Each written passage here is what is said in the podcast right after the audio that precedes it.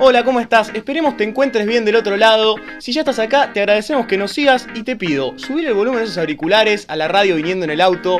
Hoy vamos a estar hablando nuevamente de Rusia y Ucrania. En el capítulo anterior hablamos un poco de las motivaciones que llevaron a este conflicto, si Rusia está justificada o no por el derecho internacional. Hoy vamos a dar un cambio de perspectiva. Vamos a ver qué puede pasar en el día después, qué rumbo está tomando el conflicto hoy en día. Pero antes de arrancar quisiera presentar a este equipo que me va a estar acompañando y vamos a estar analizando todo esto. Primero arranco con él, Guillermo Russell, ¿cómo estás? ¿Todo bien? ¿Qué tal, Tobias? Muy contento de estar acá. Bueno, me alegro, muchas gracias. Ahora sigo con ella, Malena Martín, ¿cómo anda? Muy bien, Toby. Bueno, y por último él, Facundo González, ¿cómo estás? ¿Qué haces, Toby? ¿Todo bien? Todo bien, acá estamos. Yo soy Tobías González Niels y así arranca Teléfono Rojo.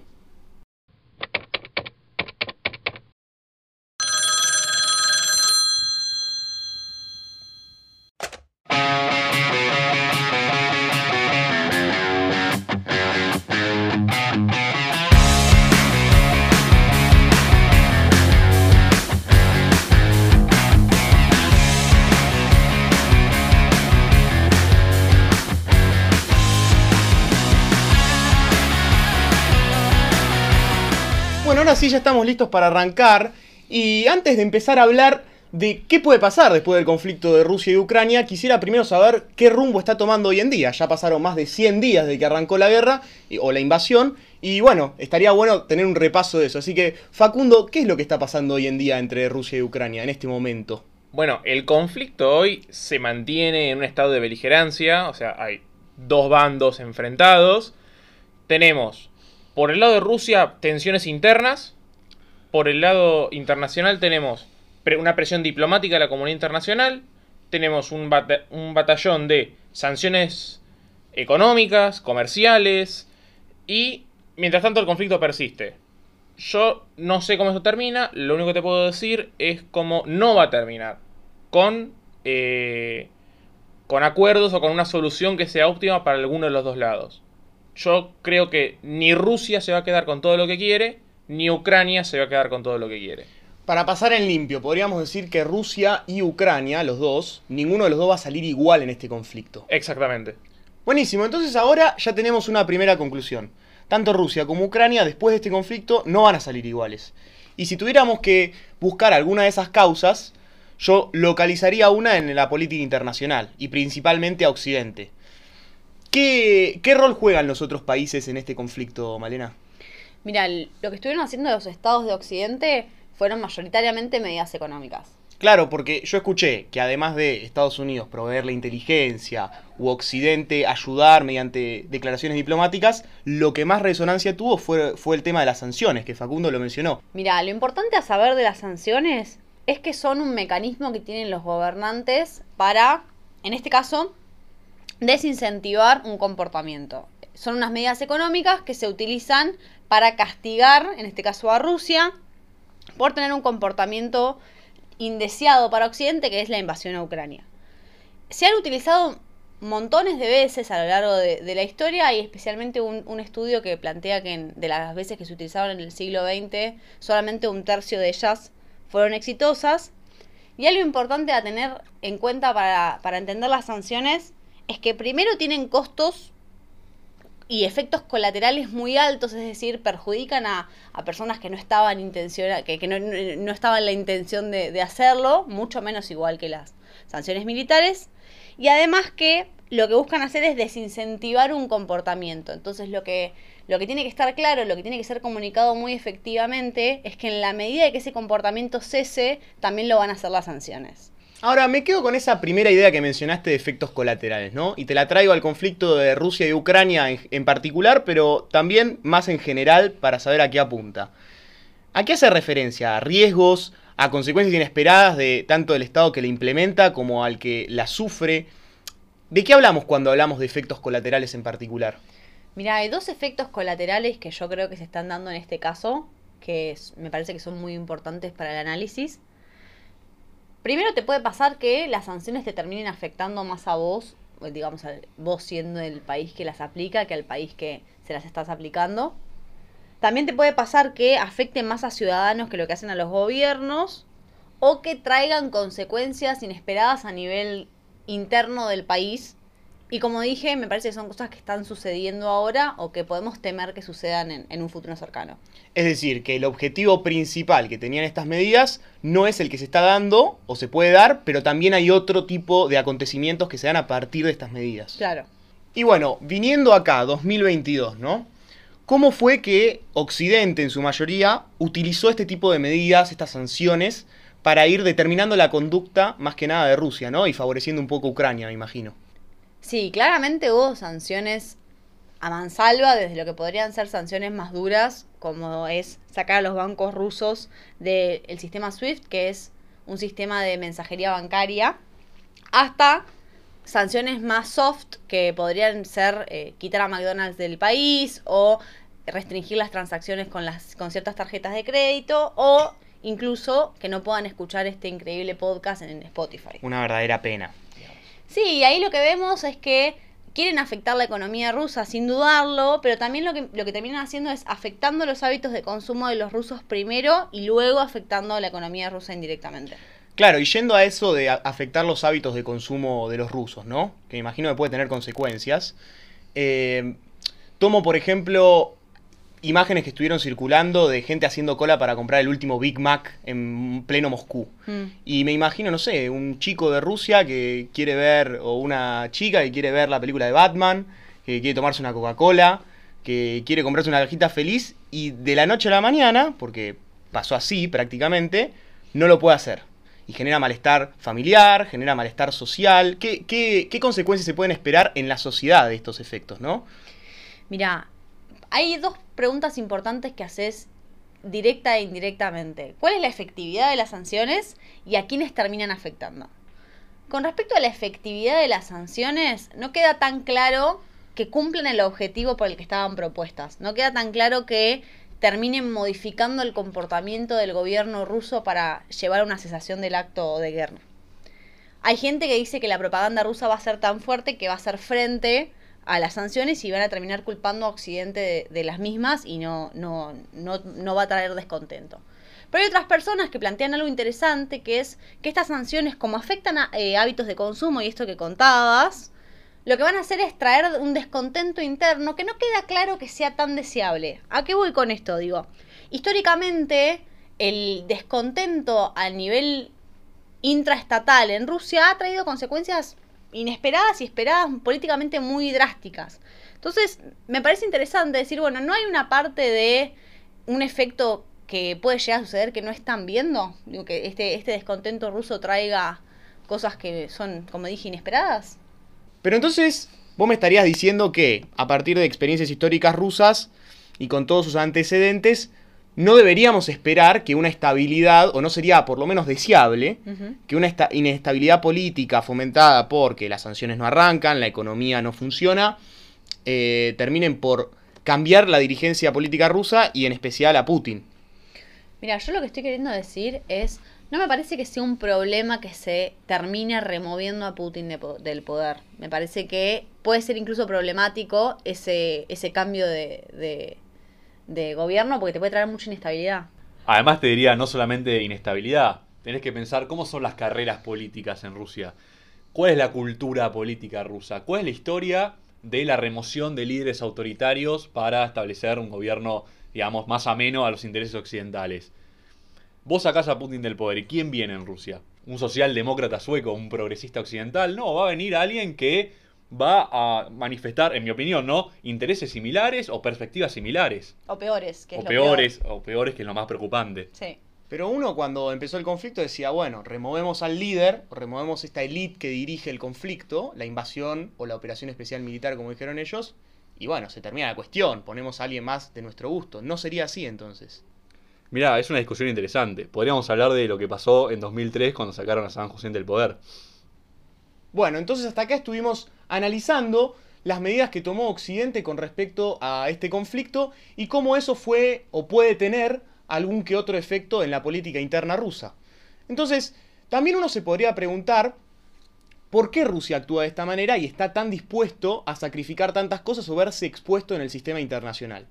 Y para eso deberíamos evaluar eh, a Rusia desde Rusia. Entonces, ¿qué se puede esperar cuando uno intenta estudiar a Rusia en este conflicto?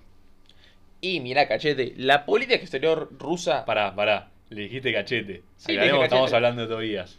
No, Eh, para un que la pequeño gente sepa. sobrenombre para la gente, dale, dale.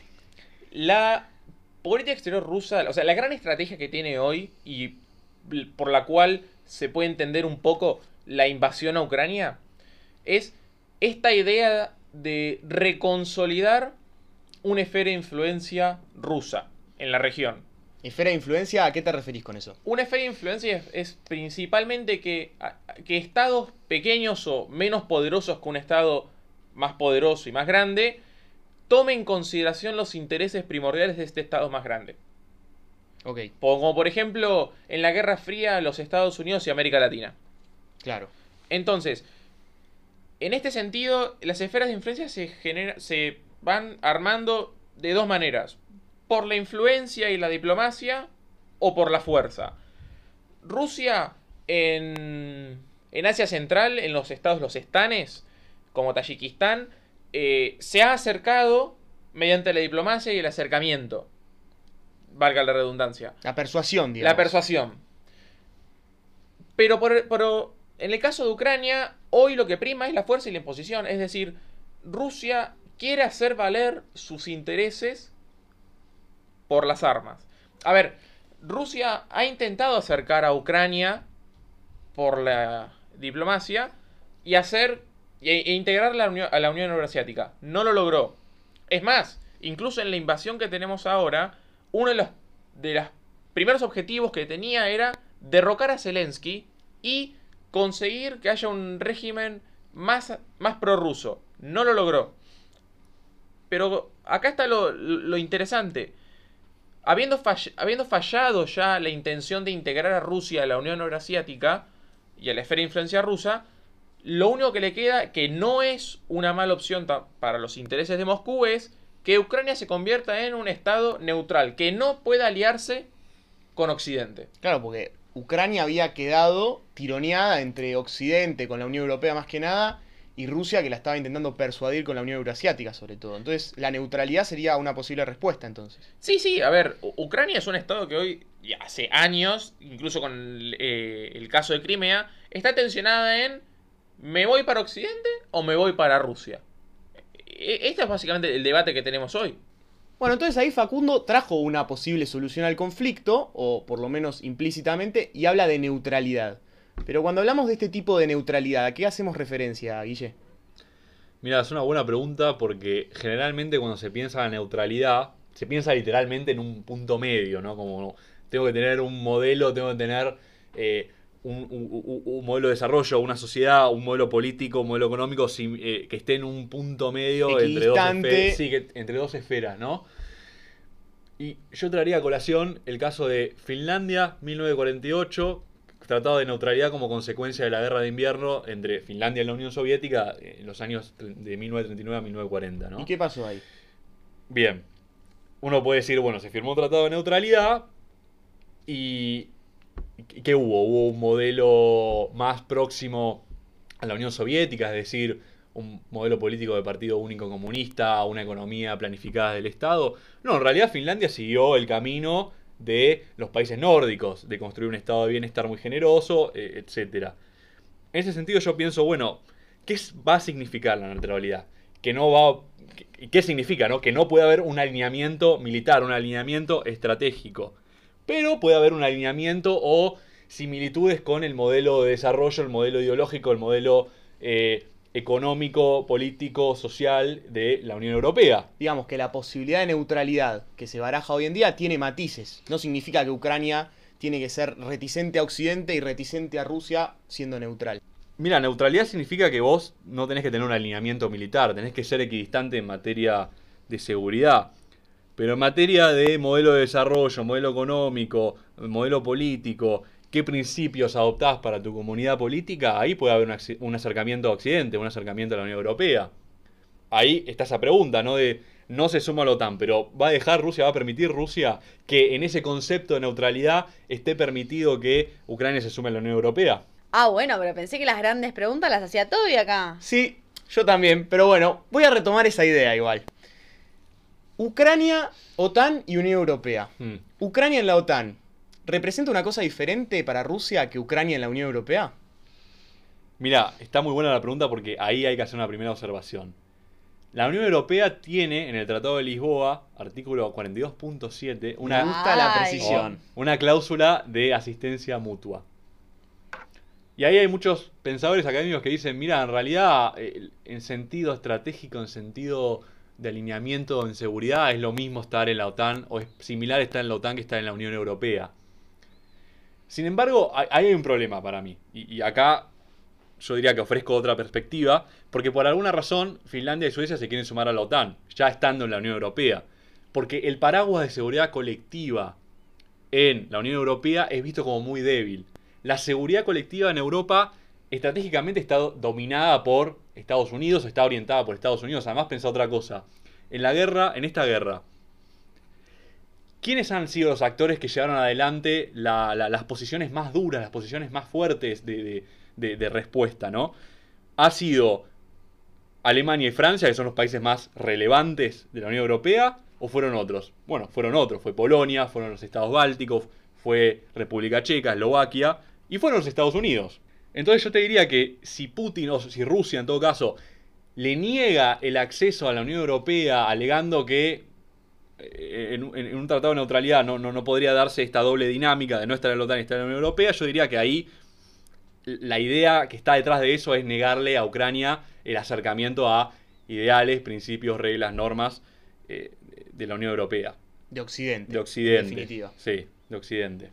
Ahora, entonces, para simplificar y volviendo a la pregunta original, y disculpame que insista, Ucrania en la Unión Europea y Ucrania en la OTAN, ¿qué representa cada uno para Rusia? Yo no te diría únicamente qué representa para Rusia porque en todo caso la postura que tome Rusia te va a dejar en claro cuáles son los verdaderos intereses de Rusia. Si vos no te dejas estar en la OTAN por un tema de alineamiento militar, bueno, perfecto. Pero si no te dejas estar en la Unión Europea, yo te diría que como además ya hablamos ¿no? de este tema de que el sistema de defensa colectivo en la Unión Europea es visto como débil, y en efecto lo es, si esto no cambia, yo diría que si Rusia se niega a que Ucrania entre la Unión Europea en un eventual acuerdo diplomático, va a ser por un tema de valores. Ahora, yendo un poco de la política internacional a la política interna, habíamos hablado de que Ucrania estaba compuesto por una sociedad heterogénea, donde tiene una mayoría ucraniana y una minoría étnica rusa. Yendo a esto, ¿uno podría esperar que la neutralidad de la que venimos hablando se cumpla a rajatabla, tanto para un lado como para el otro? Mira, e- efectivamente va a ser un problema, pero yo ahí pensaría en el caso suizo, que en Suiza se estableció una neutralidad como consecuencia de las guerras napoleónicas en 1815, y Suiza resistió las tentaciones o las presiones de, distintos grupos étnicos en el país de sumarse a, a- los distintos bandos combatientes, tanto en la Primera Guerra Mundial como en la Segunda Guerra Mundial. Y te digo por, por qué es interesante, porque en Suiza hay una mayoría alemana, una mayoría germánica, hablamos más o menos datos actuales del 60%, y una minoría eh, francesa y una minoría italiana. Con Ucrania pasaría algo similar, ¿no? Va a haber una minoría rusa que, que- que va a seguir siendo, digamos, teniendo una, una buena idea, una buena perspectiva acerca de Rusia, y como consecuencia de la guerra va a haber una mayoría pro-occidental. El caso suizo te dice que vos podés tener esa mayoría Y étnica y conservar la neutralidad, conservar, digamos, la, tentación o la presión, más que la tentación, la presión a sumarte a determinada esfera. Bueno, se, se trató el tema de la neutralidad como una posible línea de salida de solución al conflicto, ¿no?